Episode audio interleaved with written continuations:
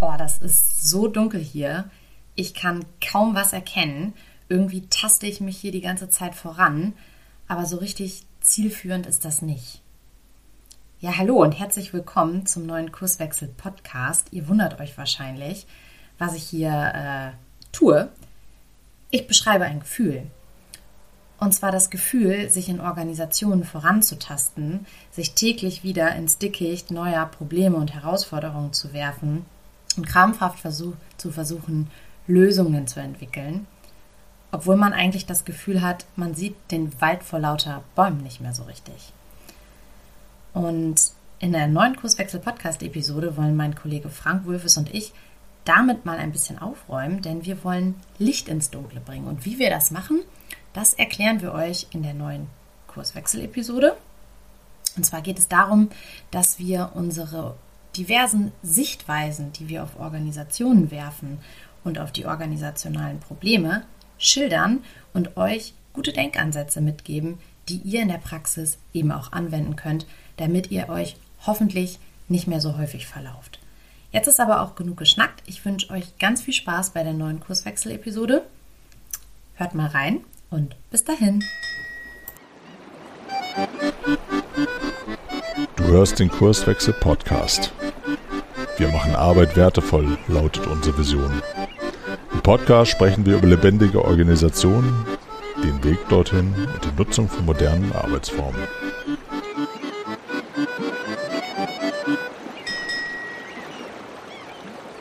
Moin und herzlich willkommen zum Kurswechsel Podcast. Ich bin Alina und ich sitze hier heute mit meinem Kollegen Frank Wulfes zusammen, denn wir wollen einen neuen Blick auf Organisationen werfen. Hi Frank.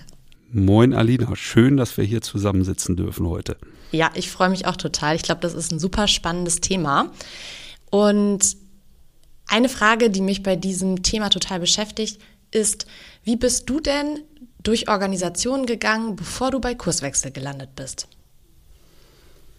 Na, ehrlicherweise, so wahnsinnig viele Organisationen kannte ich vorher ja gar nicht, weil, wie du weißt, ich habe ja so eine lange Historie in einem einzigen Konzern. Also schon mhm. als Student habe ich da ja angefangen und äh, ja, bis zu meinem Ausscheiden vor, naja, fünf Jahren ungefähr war ich ja im selben Unternehmen. Ich war aber natürlich in den unterschiedlichsten Kontexten und Rollen und Aufgabenstellungen unterwegs. Ähm, ja, und wenn du mich danach fragst, wie ich so die Arbeitswelt in diesem Konzern seinerzeit äh, wahrgenommen habe, äh, dann blicke ich natürlich aus der heutigen Perspektive da schon irgendwie mit so einem leichten Kopfschütteln äh, drauf, weil ähm, ich habe natürlich in den letzten fünf Jahren irre viel gelernt und das ist ja auch ein wesentlicher Bestandteil der heutigen Episode, dass wir versuchen wollen, mal darzustellen, was es eigentlich braucht, um Organisationen aus den unterschiedlichsten Blickwinkeln eigentlich zu betrachten mein Blickwinkel war halt ähm, sehr, sehr eingeschränkt. Ich habe ja nun Wirtschaftswissenschaften, also BWL studiert und aus genau diesem Blickwinkel habe ich natürlich auf die eigene Organisation geguckt. Und ähm, vieles war natürlich okay, weil ich kannte es ja nicht anders, aber in dem Moment, wo ich angefangen habe, mich mal mit anderen neuen Dingen zu beschäftigen, passte dieses Bild für mich nicht mehr so richtig zusammen. Aber das werden wir sicherlich noch vertiefen. Mhm.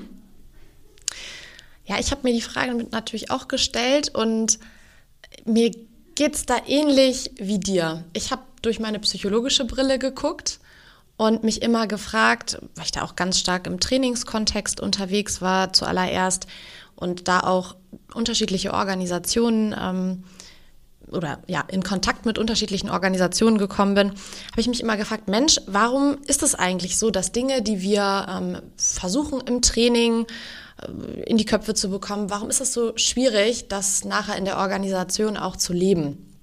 Und ein ähnliches Phänomen habe ich dann an späterer Stelle nochmal erleben dürfen, als ich dann im Change-Kontext unterwegs war. Auch da war so dieser Ansatz, ich, ich gucke auf den Menschen und ähm, ich muss erst eine Akzeptanz für den Change herstellen, damit das dann auch funktioniert und ich muss die Leute mitnehmen und das, was wir alles kennen. Aber es war irgendwie total unbefriedigend, weil es klappte immer bis zu einem gewissen Grad, aber mir fehlten Werkzeuge. Und ich hatte immer das Gefühl, so, da, da gibt es etwas, von dem ich nichts weiß und wie komme ich daran? Also das war irgendwie so das Gefühl, was ich hatte. Genau.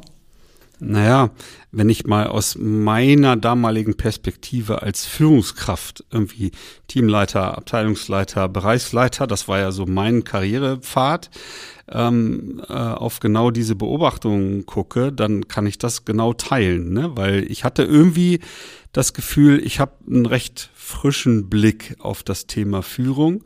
Ne? Ich, ich ähm, ja, mir waren die Menschen schon halt irgendwie wichtig, aber ich habe schon auch darüber nachgedacht, wie muss eigentlich Zusammenarbeit funktionieren, damit halt irgendwie ein gemeinsames Ergebnis hinten rausbekommt.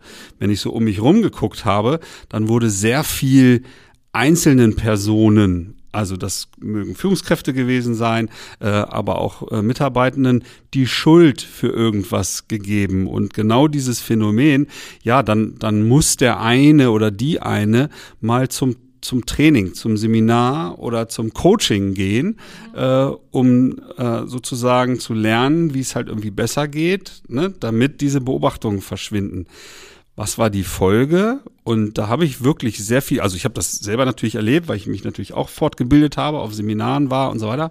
Ähm, aber bei vielen anderen ähm, war dann so die Resonanz, naja, cool, was ich da jetzt gelernt habe, so, äh, Führungskräfteseminar oder irgendwie sowas, so, und dann versuche ich das mal mit, mit meinen, also Untergebenen, Mitarbeitenden oder irgendwie so dann irgendwie auszuprobieren. Und die Folge war, die Leute sind ja nicht blöd, die haben gemerkt, ah, der Chef war mal wieder auf dem Seminar, jetzt redet er wieder so komisch und, mhm. und verhält sich so anders ja, jetzt, jetzt müssen wir uns da mal irgendwie so ein bisschen wegducken, irgendwie dem aus dem Weg gehen oder so. Und das wird in zwei, drei Wochen, wird das wieder vorbei sein. Ne? Dann wird da wieder so sein wie vorher. Und das haben schon die reflektierteren Führungskollegen auch so wiedergespiegelt. Jetzt habe ich das probiert mit diesen Dingen, die ich da irgendwie gelernt habe. Aber da scheinen, meine Leute scheinen da resistent zu sein. Und ähm, ja, jetzt habe ich das auch wieder aufgegeben. Mhm. Ja, das ist auch eine Beobachtung, die ich definitiv teile und auch ähm, an mir selber festgestellt habe und aber auch an anderen äh, Beraterinnen oder auch generell Menschen in Organisationen, dass sich schnell auch so eine Hilflosigkeit breit macht, weil man weiß irgendwie schon genau, boah, die letzten Initiativen, die sind irgendwie auch gegen die Wand gelaufen. Und wir haben ja unsere Problemstellungen, dass wir vielleicht Schwierigkeiten haben, neue Mitarbeiter dazu, gewinnen, dazu zu gewinnen oder wir haben Schwierigkeiten, unsere Projekte vernünftig abzuwickeln. Also all das, das hört ja nicht auf, das nimmt ja eher noch zu. Ähm, der geneigte Hörer und die geneigte Hörerin des Podcasts wissen, dass wir darüber schon viel gesprochen haben. Ja, und dann ist natürlich immer so die Frage, was macht man dann? Vor allem, weil Change ja eigentlich immer ist. Ja, wie ist, wie ist deine Sicht dazu?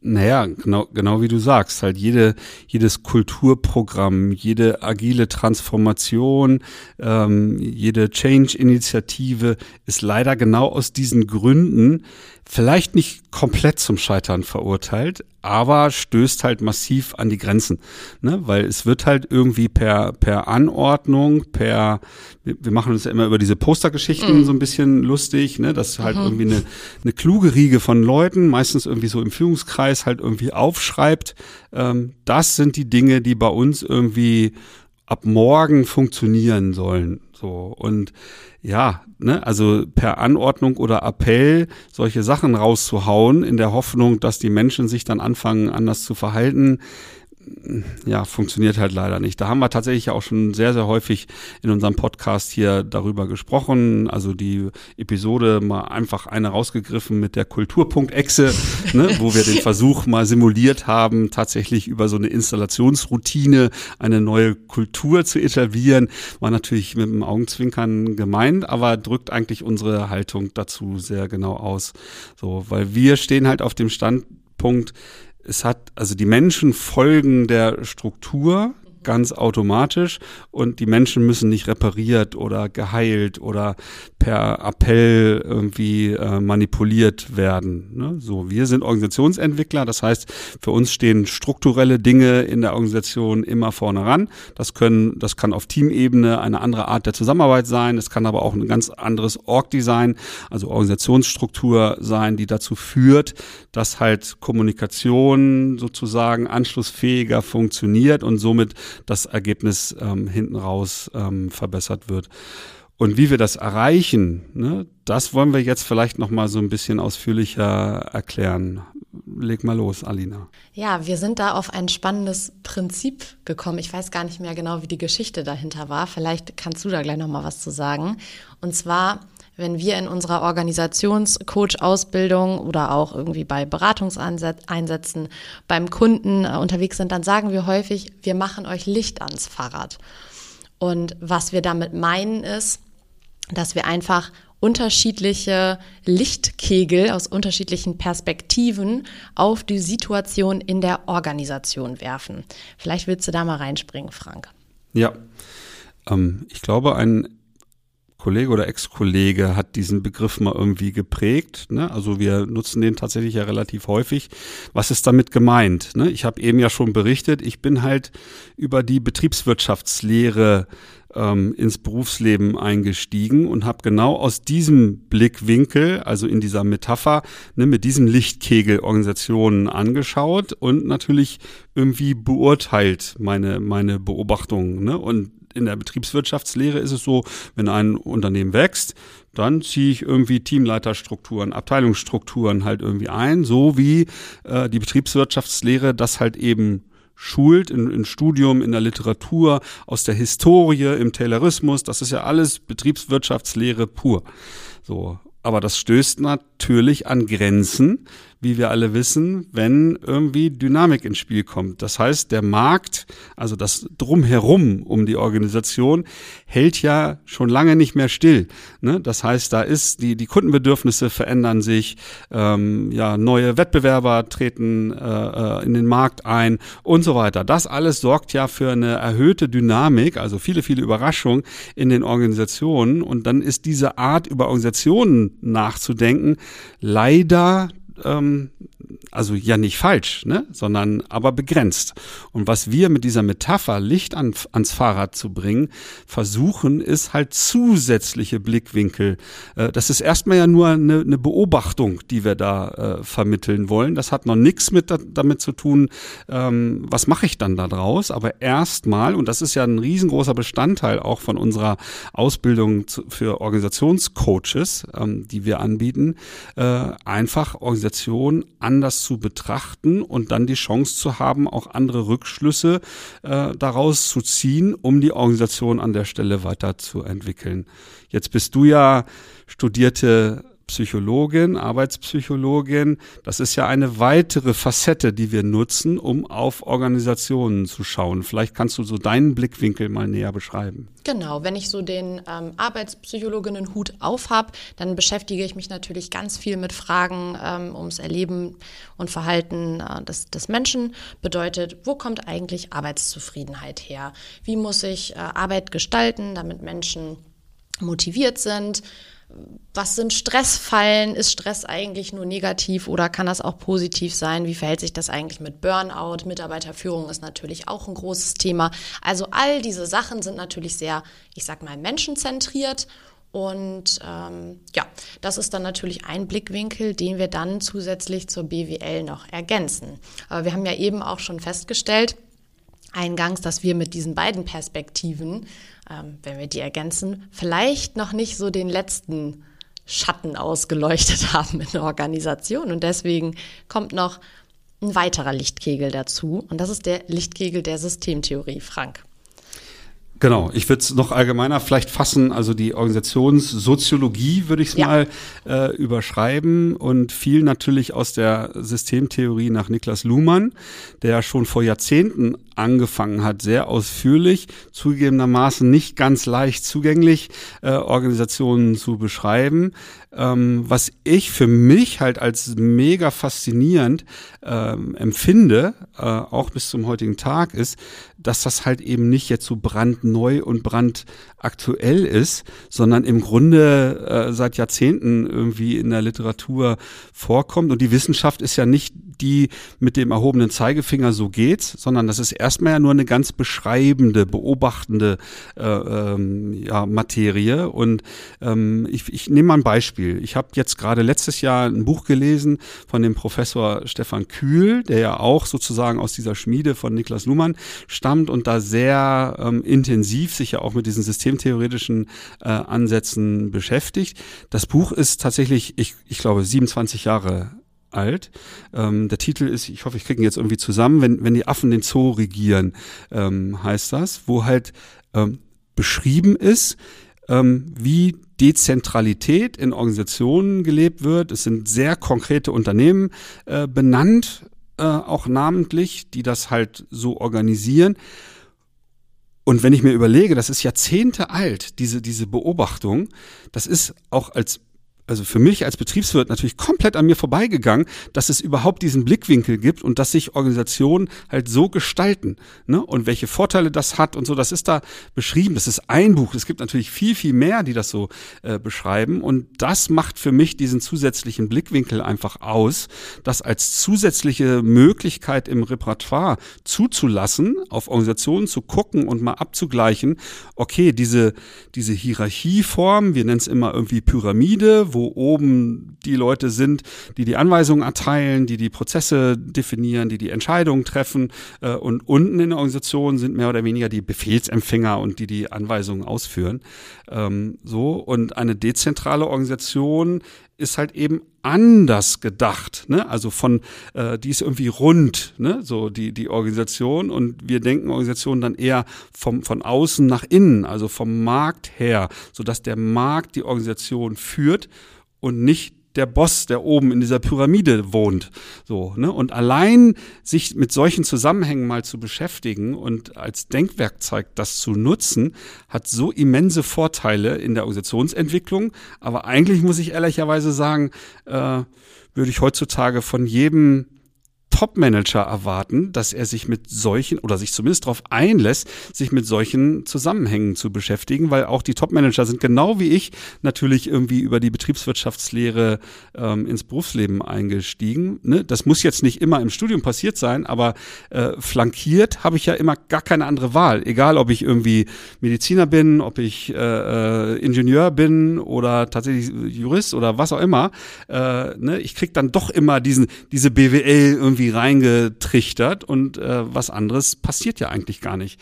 So und ähm, ja, das ist sozusagen unser Wunsch, unser da nehme ich mal den Begriff Appell tatsächlich in den Mund halt. Ne? Beschäftigt euch mit diesen unterschiedlichen Blickwinkeln. Ähm, das ist sehr erhellend und eröffnet neue Möglichkeiten.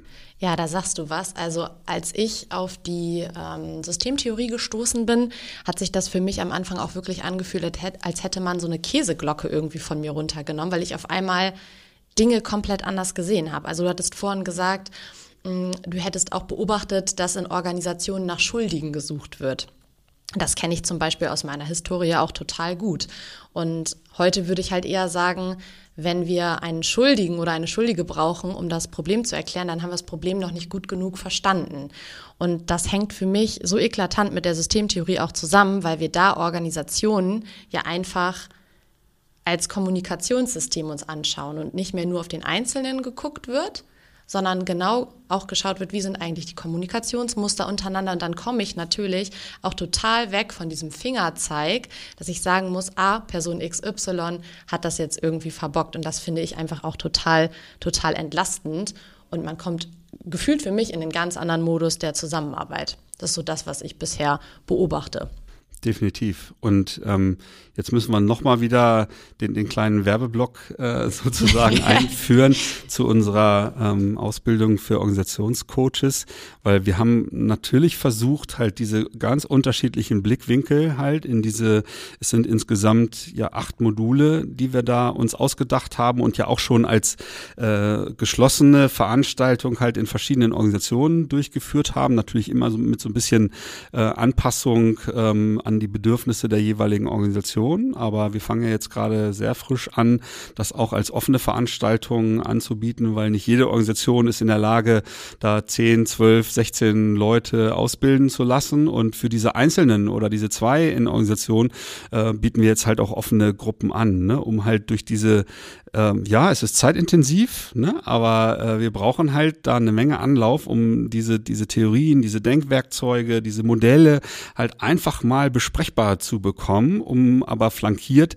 halt auch wirklich zu gucken, was heißt denn das jetzt für eine real existierende Organisation? Wir haben ja auch so eine kleine Simulation uns ausgedacht, also ein, ein äh, ja, ähm, äh, nicht existierendes, ausgedachtes Unternehmen, was im Grunde so immer wieder in der Betrachtung ist, wo wir dann versuchen, versuchen, diese Denkwerkzeuge dann auf diese Organisation anzuwenden und da die Beobachtungen, die die Teilnehmer dann machen, halt in echte Maßnahmen oder Experimente oder nächste Schritte oder so halt irgendwie zu übersetzen. Und diese Kombination, glauben wir, ist halt extrem nützlich.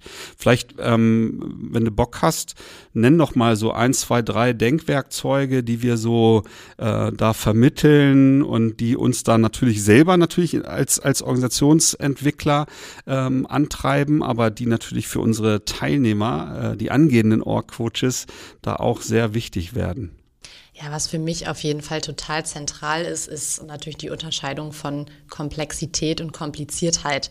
Also da stelle ich auch bei unseren Teilnehmerinnen immer total fest, ach Wahnsinn, jetzt erklärt sich mir einiges, weil wir gefühlt natürlich bei gewissen Problemstellungen auch immer davon ausgehen, sie seien automatisch kompliziert und werfen dann teilweise ganz, ähm, wie wir vermeintlich glauben, passende Lösungsvorschläge darauf. Und dann stellen wir fest, oh, das klappt irgendwie nicht ganz so toll.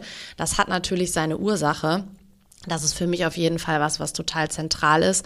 Ein weiteres ähm, Denkwerkzeug, was ich ultra spannend finde, ist natürlich auch das Menschenbild. Na, also das haben wir auch schon häufiger hier im Podcast thematisiert. Hm, wenn ich schon die Grundannahme habe, dass ähm, Menschen eigentlich gar nicht leisten wollen, dann erklärt sich einiges. Und genauso sieht es natürlich auch andersrum aus. Und das sind alles Sachen, die wir natürlich in der Ausbildung auch thematisieren und wo ich häufig beobachte, dass Teilnehmerinnen da echt ein totales, also totalen Aha-Effekt auch haben. Und das ist auch was, ähm, so dieses, dieses Aufbauen von Wissen. Du hattest es eben angesprochen, das ist natürlich auch zeitintensiv. Neulich sagte mir ähm, jemand, aber eigentlich sind es dann ja auch nur 16 Wochen und das ist ja auch total cool, weil dann kann man mal so richtig auch eintauchen in die Materie und ich glaube, das ist auch ganz wichtig. Manchmal habe ich das Gefühl, es ist schon fast verpönt, wenn man mit Theorie um die Ecke kommt. Und das finde ich fast ein bisschen schade, weil Theorie ja einfach unser zentrales hm, Werkzeug ist, um auch in der Praxis einen guten Übertrag zu leisten. Also dann wenn ich, wenn ich mit, mich nur an Best Practices entlang hangel, dann wundert es mich nicht, dass es in der Praxis nicht funktioniert. Also ich muss schon irgendwie eine gewisse Beweglichkeit im Kopf haben. Deswegen reden wir auch immer von Denkwerkzeugen, damit man einfach selber in der Organisation auch ähm, Dinge in Bewegung setzen kann. Ja.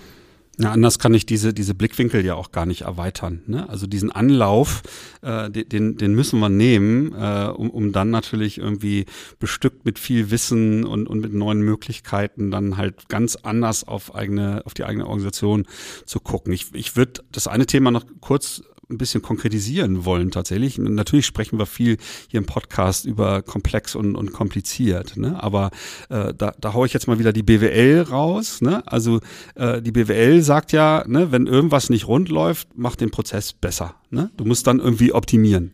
So, ne? Und plane Dinge, äh, ne, da, damit du dann zum Ziel kommst und solche Dinge. Das ist ja klassische BWL halt. Aber wie wir ja sozusagen durch solche Denkwerkzeuge vermitteln, ist, ähm, ja, wenn ich äh, in einer sehr komplizierten Umgebung befinde und meine Wertschöpfung für Kunden, für Markt eher komplizierte Anteile hat und nicht so komplex ist, dann funktioniert das ja auch heute immer noch sehr gut.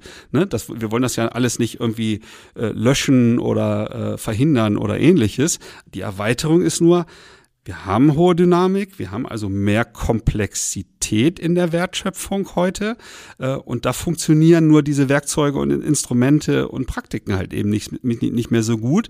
Und das war ja im Grunde das Initial, wie sowas wie agiles Vorgehen oder Scrum und so weiter entstanden ist, weil ich halt einfach umdenken muss. Ich kann nicht mehr so lange im Voraus planen, sondern muss mich in kleinen Schritten vorwärts bewegen, damit ich schnell herausbekomme, äh, ob meine Antwort auf ein neues Problem, was ich jetzt gerade bearbeite, ob das irgendwie wirksam ist oder nicht. Ne, das soll jetzt nochmal zeigen, was diesen unterschiedlichen äh, Blickwinkel oder diesen ergänzenden Blickwinkel, was das dann auswirkt. Ne? Und so, wenn ich so auf Organisationen dann schaue, äh, dann stelle ich halt fest, ah, okay, in, in dem Umfeld, also ohne jetzt ähm, den Buchhaltern zu nahe treten zu wollen, aber ich glaube, in so einem Umfeld, da sind dann Dinge, sag ich mal, nicht so von Überraschungen geprägt, sondern ähm, ein Prozess, wie ich die Umsatzsteuer abführe oder so. Da habe ich jetzt persönlich keine Ahnung davon, aber da gibt's wahrscheinlich YouTube-Tutorials und gute Literatur. Ne? Und wenn ich das halt irgendwie lerne, dann reicht dieses Wissen, um genau das halt immer wieder, wenn es anfällt, halt irgendwie zu bearbeiten. Aber in anderen Umfeldern, ne? also wo, was weiß ich, neue Produkte mir auszudenken und so weiter, ja, da gibt es eben nicht diesen Plan, den ich schmiede und den Prozess, den ich ab, abarbeite. Das muss ich anders lösen. Ne? So und diese Unterschiedlichkeit in der eigenen Organisation zu erkennen äh, und mit unterschiedlichen Antworten zu begegnen. Das finde ich ist ein wesentlicher Bestandteil von dem, was wir da gerade tun. Total. Und jetzt stelle ich mal noch eine andere Frage. So aus deiner Perspektive, was glaubst du denn, wer kann denn so eine Organisationscoach-Rolle in einer Organisation übernehmen? Naja, wir, wir nennen das natürlich, das kann so ein bisschen irreführend sein, äh, das ist eine Ausbildung zum Organisationscoach, aber für uns ist das ja ehrlicherweise nicht wirklich eine, eine neue Stelle, Rolle oder Abteilung oder so.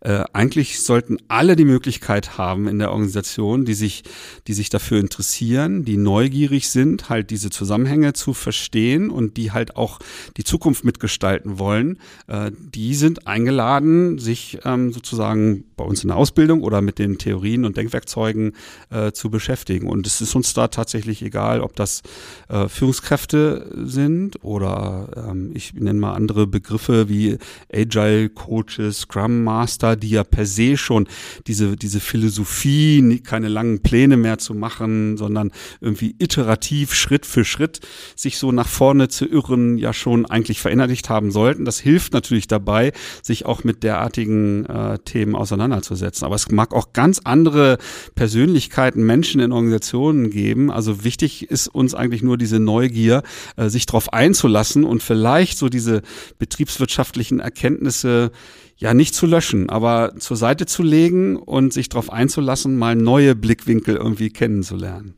Genau, zum, zumindest mal für den Moment. Und ich finde, du hast es eben total schön gesagt mit der Neugierde. Das ist auch was, was mir total am Herzen liegt. Wenn man als Person das Gefühl hat, man möchte sich genau mit diesem Problem in einer Organisation auseinandersetzen, die wir eingangs genannt hatten, und man hat irgendwie eine Affinität dazu und merkt, oh, ich muss das tun, dann ist das, glaube ich, auf jeden Fall ein starkes Indiz dafür, dass man sich damit dann eben auch auseinandersetzen sollte, weil wir sagen ja auch immer, ein Talent wird vom Problem angezogen und das ist doch dann schon mal ein guter initialer Startschuss, um mit sowas loszulegen.